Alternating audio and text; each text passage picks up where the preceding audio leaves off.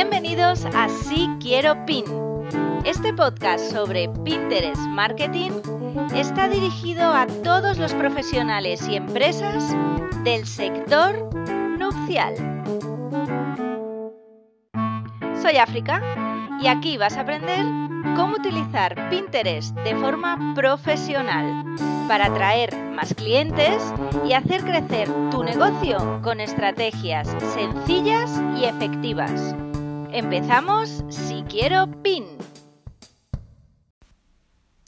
Hola Pin Lovers, bienvenidos a un nuevo episodio de Si Quiero Pin, el podcast de Pinterest Marketing en español para profesionales del sector nupcial y para todos aquellos que queráis utilizar Pinterest como herramienta de marketing para vuestro negocio.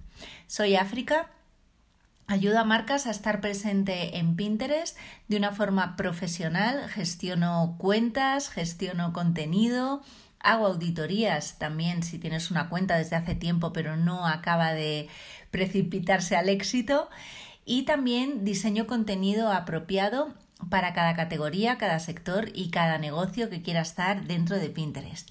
Y hoy vengo a hablaros de algo muy básico, pero que son lo que he llamado los cinco errores más habituales al crear contenido en Pinterest.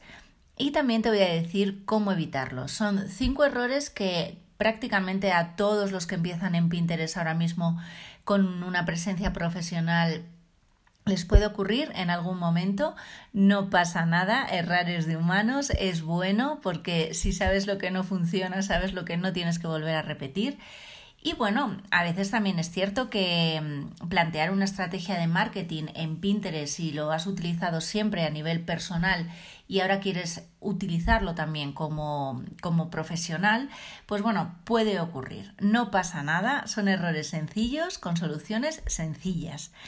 Así que vamos a por el primer error, que es crear contenido horizontal o importar directamente desde otra plataforma. Algo tan sencillo como, como, esto, como importar contenido que estéis creando directamente desde Instagram o desde TikTok, es algo que os va a penalizar en cierto modo si no hacéis unos cambios de edición previos. El formato horizontal no es un formato para nada optimizado para Pinterest. ¿Por qué?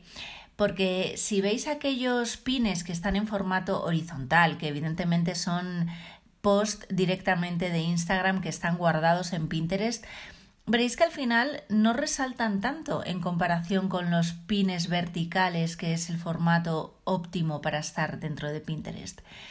Y no destacan tanto y por tanto pierden capacidad de destacar, de ocupar más espacio dentro del feed de inicio de cada usuario y de ser elegidos para pincharse. Entonces, ¿cómo podemos solucionar esto? Pues creando contenido ad hoc para la plataforma de Pinterest en formatos dos tercios. Si son idea pines, el formato óptimo es 1080 x 1920 píxeles. ¿Esto quiere decir que no puedes reciclar contenido de otras plataformas? No, no quiero decir esto. Quiero decir que puedes utilizar contenido o tener la base del contenido que utilices en otra plataforma y que te esté funcionando. De hecho, es una cosa que recomiendo cuando estéis iniciando em, con una cuenta profesional en Pinterest, porque así ya por un lado dotáis de contenido a vuestro perfil y por otro lado sabéis que, bueno, más o menos ya ha habido interés en cierto contenido. Lo que digo es que ese contenido que queréis tratar de otras plataformas, lo adaptéis y lo diseñéis pensando en Pinterest. Si estáis haciendo una idea pin, pues procurad que sea un vídeo y que tenga varias páginas. Si vais a hacer un pin tradicional, pues que cumpla las proporciones de los dos tercios y que tenga texto por encima, que tenga vuestro logo, que tenga vuestra URL incluida en el diseño y luego que todo esto vaya acompañado, ¿no? De unas palabras clave que van a hacer que os posicionen mejor el contenido dentro de Pinterest. Pues este sería el error número uno, crear contenido en horizontal o importar directamente de otra plataforma y esta sería la solución. Mejor crear un contenido vertical y ad hoc para Pinterest. Vamos con el error más habitual número 2. Dejar título y descripción del pin o, eh, o del idea pin en blanco. La, mm, la mayor de nuestras ventajas al posicionarnos con nuestro contenido dentro de Pinterest es que podemos dotar de más información a la imagen que estamos poniendo en primer lugar. Digamos que esa imagen sería el producto que está en nuestro escaparate y luego cuando entramos a la tienda el título y la descripción sería aquella explicación que nos hace la dependienta de nuestra tienda cuando queremos profundizar más sobre un producto o sobre un servicio. Si tú dejas este título y esta descripción del pin en blanco, le estás dando cero información a Pinterest para que sepa de qué va tu contenido.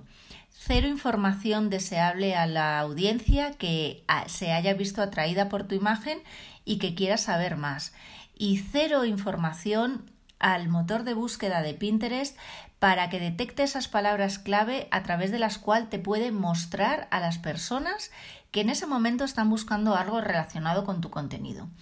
O sea que si es un tema de vagancia, supéralo. Si es un tema de desconocimiento, ya lo sabes. Tener relleno el título y la descripción permite posicionar mejor el pin y el contenido que vamos a crear para Pinterest. ¿Cómo puedes solucionarlo? Pues sencillo, rellenar el título y darle más información a Pinterest y a la audiencia sobre tu pin. En el título hay unos 50 caracteres limitados. Se van a ver prácticamente una frase y media de lo que pongas. O sea que elige muy bien cuáles son esas primeras palabras para que impacte a la persona que está viendo tu pin y quiera saber más sobre él. En la descripción ya el campo es un poco más amplio, más abierto, puedes poner más contenido y ahí lo que te recomiendo es que sigas enamorando y sigas dando un poquito más de información para que las personas quieran seguir tu enlace hasta tu página web o quieran saber más contenido relacionado en tu perfil. Entonces, error número 2, dejar título y descripción del pin en blanco y la solución muy fácil rellenarlo con frases que den contexto a tu contenido y que incluyan las mejores palabras clave relacionadas con ese contenido para posicionarte nuevamente y para que las personas sepan un poquito más de qué va. Error número 3. Usar las palabras clave que tú crees que funcionan pero no has validado previamente. Pinterest es un buscador visual y como tal se rige por las leyes del SEO y el SEM, el posicionamiento en los motores de búsqueda y en los buscadores. ¿Y cómo podemos posicionar? A través de las palabras clave. Es una forma muy sencilla de hacerlo. ¿A través de los hashtags? No. Pinterest tuvo un, pequeño intento de introducir el uso de hashtag, pero es que no es una cosa que los usuarios de Pinterest estén acostumbrados. Nadie busca por hashtag, buscan directamente por palabras. Y esas palabras clave, o por frases, bueno, y esas palabras clave son las que tienes que aprovechar y utilizar a tu favor pero no cualquier palabra clave. Hay personas que, bueno, ya es parte del trabajo hecho, quieren importar los hashtags que utilizan en Instagram, por ejemplo, y transformarlos en palabras clave para utilizarlos en Pinterest. Hay algunos que te valdrán y hay otros que no. ¿Cómo podemos solucionar esto? Muy sencillo, conociendo las palabras que son tendencia por parte de tus usuarios. O sea, las que utilizan tus clientes futuros, tu avatar, para hacer sus búsquedas en Pinterest. Con lo cual, el otro día me pasaba un caso. Eh, una persona que hace eh, macetas de cerámica. Y entonces utilizamos la palabra, evidentemente, macetas, pero cuando hice esa búsqueda de palabras clave, ¿qué me pasaba? Que también me salían mucho contenido relacionado con vasijas, floreros, cosas que a priori no están relacionadas con maceta, pero que arrojan en el mismo feed de inicio resultados similares y que tú también puedes utilizar a tu favor, incluyéndolas de forma coherente eh, dentro de la descripción de tus pines. O también las puedes utilizar poniendo ese texto encima de las imágenes. Validar las eh, palabras clave dentro de Pinterest es muy sencillo porque lo puedes hacer a través directamente del buscador de Pinterest. Te va a arrojar todo el contenido relacionado con esa palabra clave y ahí ya vas a poder ver si está tu competencia, si hay clientes eh, que están viendo cosas de tu categoría de negocio, si hay productos similares relacionados con esa palabra clave que tú vendas o servicios que tú vendas investigando un poquito más, vas a poder pinchar en esos pines y te va a sugerir contenido relacionado que vas a poder utilizar para seguir enriqueciendo esa base de datos de palabras clave.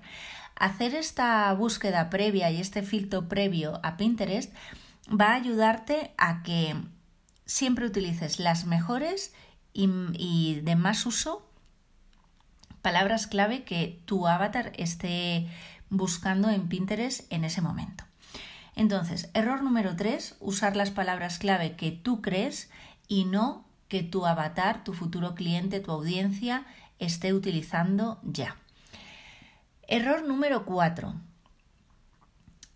Esto casi sería como la base, pero bueno, lo repito nuevamente.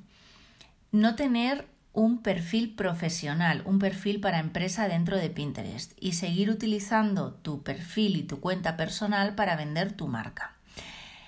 Esto es un error muy habitual de las personas que ya tienen una cuenta en Pinterest, sobre todo una cuenta de, hace bastante tiempo, y tienen contenido bastante nutrido desde hace tiempo y les da pena, en cierto modo, perder ese contenido.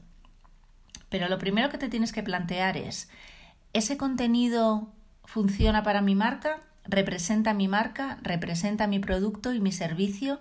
¿Representa quién soy yo hoy en el 2021? Porque igual esa cuenta la has abierto en el 2015 y tienes cosas que pueden estar muy bien, pero que están muy desactualizadas. Sobre todo antes, que no éramos tan creadores de contenido, sino que nos nutríamos mucho del contenido de otras cuentas. Hay pines maravillosos pero que tienen enlaces rotos, que llevan a páginas que ya no existen. Entonces todo ese contenido dificulta la experiencia de tu audiencia cuando ellos lleguen a ese pin a través de tu cuenta. Entonces, puedes transformar directamente tu cuenta en configuraciones a una cuenta de empresa. Pero si estás partiendo hoy en el 2021 de nuevas en Pinterest, yo te recomiendo que inicies ya tu andadura con un perfil profesional, una cuenta para empresa, porque además a través de esta cuenta vas a poder acceder a crear anuncios, a ver todas las analytics, todos los datos que Pinterest da del rendimiento del contenido que subes, la información general, información sobre tu público, información sobre las conversiones. Puedes acceder a la pestaña de tendencias que es muy útil para crear nuevo contenido, ver esas palabras clave que están ahora mismo de moda, en alza, eh, también adelantarte a la búsqueda de los usuarios dentro de Pinterest. Entonces, pues bueno, siempre partir con una cuenta profesional de empresa em, eh, con la cual poder utilizar herramientas más de negocio que te van a ayudar en el empuje en, y en la visibilidad de tu cuenta y de tu marca. Entonces, error número cuatro, no tener un perfil de empresa en Pinterest y la solución es convertir tu cuenta personal o si no, mucho mejor, configurarla como cuenta empresa desde cero. Y error número 5, tener un bazar de información dentro de Pinterest. ¿Qué quiere decir esto? Tener todo tu contenido eh, de forma desestructurada, como decía un antiguo cliente mío, a cholón, ahí metido todo y que parezca eso pues un, un bazar. Solución, muy sencillo. Segmenta y guarda tu contenido en tableros un tablero por cada tema que quieras tratar. Ten un tablero también propio con contenido exclusivo tuyo. Si por ejemplo eres una diseñadora de vestidos de novia, puedes tener un tablero en el que hables solo de telas, otro en el que hables solo de vestidos eh, de forma de vestidos, otro en el que hables solo pues de tipos de velos, qué tocados van mejor con cada tipo de vestido. Estructura tu información. Haz que las personas entiendan lo que tienes y que Pinterest también entienda lo que tienes dentro de cada uno de ellos. Y bueno, hasta aquí el capítulo de hoy. Ha sido muy cortito, muy intenso, con cinco errores muy habituales cuando creas un contenido o una cuenta en Pinterest y cinco soluciones que espero que también te hayan resultado muy sencillas y que te pongas a aplicar ahora mismo. Gracias y nos escuchamos. Thank you.